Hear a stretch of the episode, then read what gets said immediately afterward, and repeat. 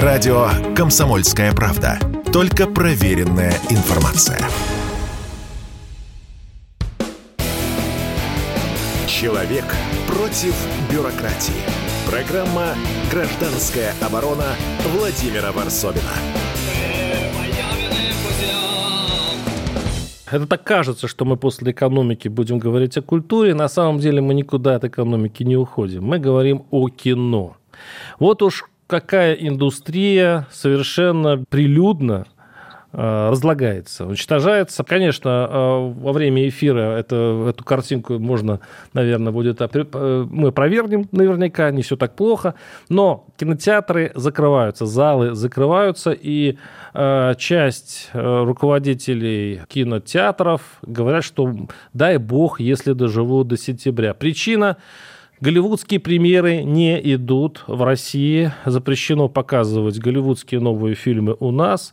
Я вспоминаю, что где-то весной, а, когда все только начиналось, э, индустрия и кинопродюсеры надеялись, что нас спасет Индия, Болливуд, азиатские фильмы и так далее, но, похоже, не спасают. Так ли это? Мы сейчас э, на этот счет поговорим с Дмитрием Юрьевичем Добужинским, основателем, генпродюсером компании Park Production. Э, здравствуйте. Дмитрий Юрьевич. Здрасте. Я немножко так в черных, в темных красках описал ситуацию. Действительно все так плохо, и многие кинотеатры не дотянут до сентября. Знаете, я тут читал 25 или 26 было письмо, по-моему, это ассоциация владельцев кинотеатров, Мишустина они писали. Да, мне кажется, что это ровно так плохо, потому что письмо такое кричащее. Все, что касается проката, я имею в виду. Думаю, что прям не, все не радостно.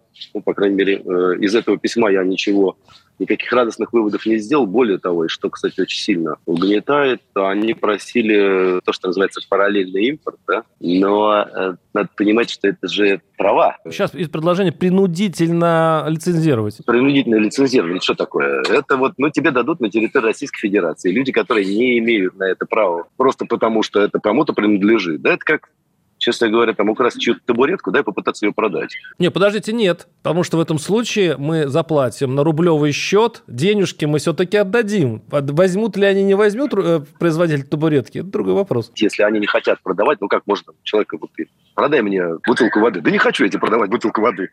Иди, все равно продай, я тебе заплачу, а я не хочу брать у тебя денег. Другое дело, что если какие-то большие компании захотят вернуться в Советском Союзе, тогда интернета не бывает. Посмотреть, э, в общем, ничего бы нельзя. Да, то есть ты мог пойти либо на пираты 20 века, либо на картину «Танцор диска». Поэтому кинематограф приносил очень большие деньги.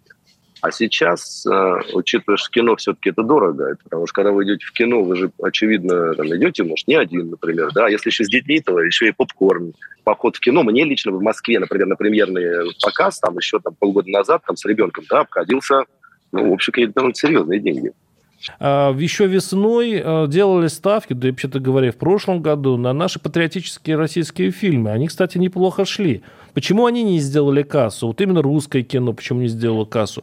Те надежды, которые возлагались весной, не оправдались. Кассовых картин, при том, что выпускается там, наверное, больше сотни, я думаю, ну, одна-две на слуху там, да, условный холоп, которые собирают большие деньги. Или там серебряные коньки, да, Таких продюсеров единицы. Когда есть среднестатистическая американская продукция очень высокого качества, понятно, рассчитывать на российские, мне кажется, довольно опрометчиво.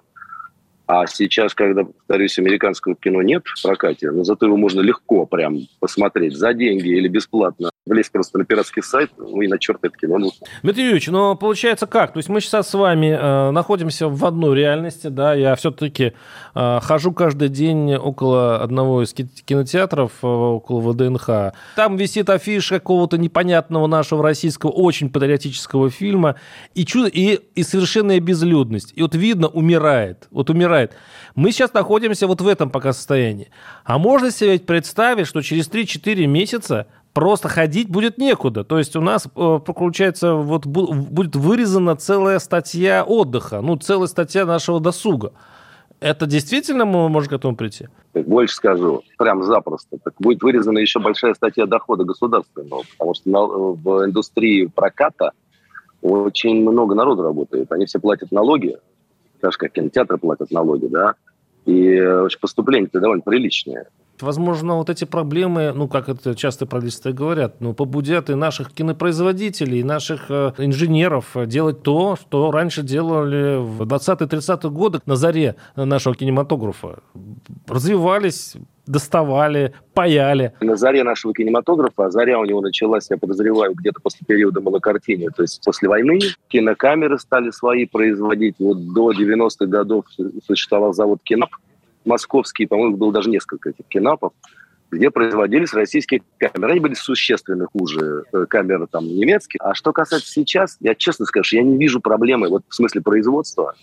Я вообще не вижу проблемы, что когда-нибудь это производство встанет. Да, это, безусловно, компьютеры, да, это, безусловно, э, там, высокотехнологичная техника, но поскольку, как и большинство высокотехнологичной техники, она производится в странах ну да, это можно, да, Востока думаю, достать. или там Юго-Восточной Азии, да, то я не вижу проблем. И вот сейчас, слушайте, ни одна картина не встала. А, Дмитрий Юрьевич, ну, я хочу понять, а вот почему, при том, что у нас э, большинство людей плохо относятся к Америке, декларируется, что большинство, подавляющее большинство, культурно желает развиваться в другом совершенной стране, в другой атмосфере. Они, ну, очень многие говорят о скрепах, о патриотизме, о, отрицании вот этого западного образа жизни и прочее, прочее, если я сейчас, конечно, не утрирую.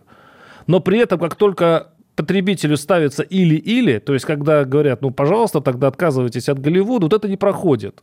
Может быть, в чем-то есть заковыка в этом русском стиле? Ну, мне кажется, есть. Во-первых, я про русский стиль, честно говоря, не очень знаю. Э, ну, то есть ну, вокруг меня чуть я не, не наблюдаю э, большой ненависти к Америке.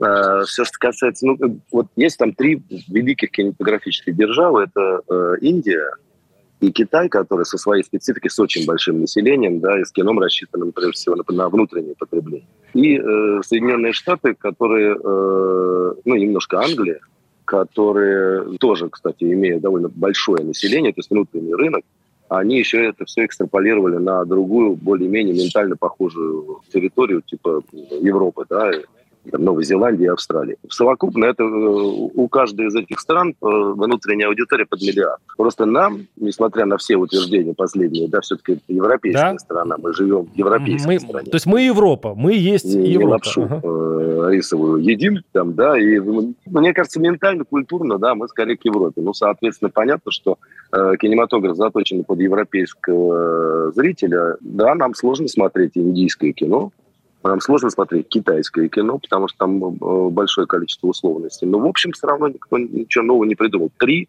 э, империи кинематографических, и мы ментально, безусловно, ближе к э, американской индийское кино. Я тут несколько раз попробовал. Просто это э, был тяжелый эксперимент над самим собой. Да? Ну, прям это тяжело так же, как э, с китайским. Ну, южнокорейское, южнокорейское кино сейчас, да, вполне себе. Да, это тоже феномен, кстати. И у меня нет объяснений, почему. Вот я, я тоже пытаюсь понять, я, у меня нет объяснений, почему, но подозреваю, опять же, что они в большой степени, во-первых, корейское кино очень часто снимается на английский язык. И это понятно почему, потому что, например, э, вы не можете продать э, в широкий прокат картину, снятую на другом языке, потому что э, английская аудитория, вот самая самая wealthy, то, что самая богатая, она не принимает э, дублированных. Э, Дмитрий Юрьевич Добужинский, основатель, гендиректор компании Park Production у нас э, в студии, в нашей виртуальной студии.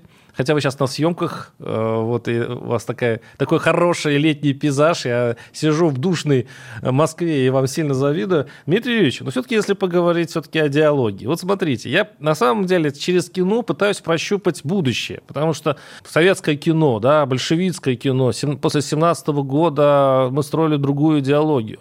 То есть страна знала, куда шла. Судя по фильмам, по тому, какой, какой продукт э, показывали зрителям. Когда я сейчас смотрю, путь понятен э, в российском кино, куда страна идет. Это довольно известная такая, очень апокрифическая история. Значит, когда э, начали строить как бы, да, советский кинематограф, идеологически другой, э, начали с того, что режиссер Александрова, да, небезызвестного, «Веселые ребята», там, Весна, да, наверное. Э, значит, э, что-то «Волга-Волга», да, на несколько лет его послали не куда-нибудь, а в Голливуд. Потому что если так вот посмотреть, любой вам критик, критик теоретик кино скажет, что все картины, э, снятые Александровым, там, Абрамом Руомом. Это комедия, это немножко другое. Комедия. Ну, кроме, пожалуй, Эйзенштейна, да. Кинофилософские беседы сегодня прошли у нас с Дмитрием Юрьевичем Добужинским, основателем и э, продюсером компании Park Production. Спасибо вам огромное. Я надеюсь, все-таки кино выживет. Все-таки я так надеюсь. Я как никто на это надеюсь, Володь, потому что мне прям, у меня шкурный в этом интерес.